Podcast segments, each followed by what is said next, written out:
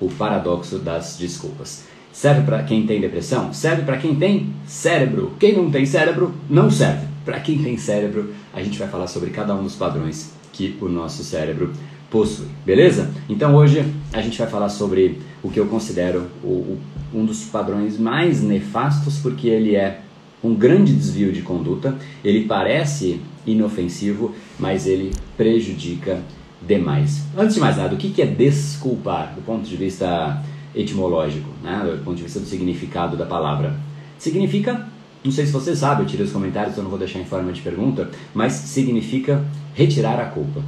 Desculpa, do ponto de vista etimológico, significa retirar a culpa. Então, quando eu peço desculpas para alguma pessoa, é porque eu estou sentindo culpa por alguma coisa que provavelmente eu fiz de errado ou de um jeito diferente da minha expectativa ou de, de uma expectativa alheia, e eu quero que a pessoa retire essa culpa. Eu quero que a pessoa retire esse peso das minhas costas, dizendo para mim o quê? Sim, eu lhe desculpo.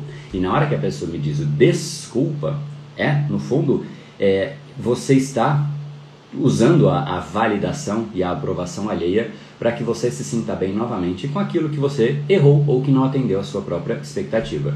Então, você considera as, as pessoas que dependem de desculpas, e eu não estou dizendo que desculpa é uma coisa negativa, a gente nunca deve pedir desculpas, não entenda por esse lado, eu já vou explicar como a gente pondera as desculpas. Mas quando você depende de desculpas, no fundo, você está colocando a outra pessoa como um juiz da sua conduta.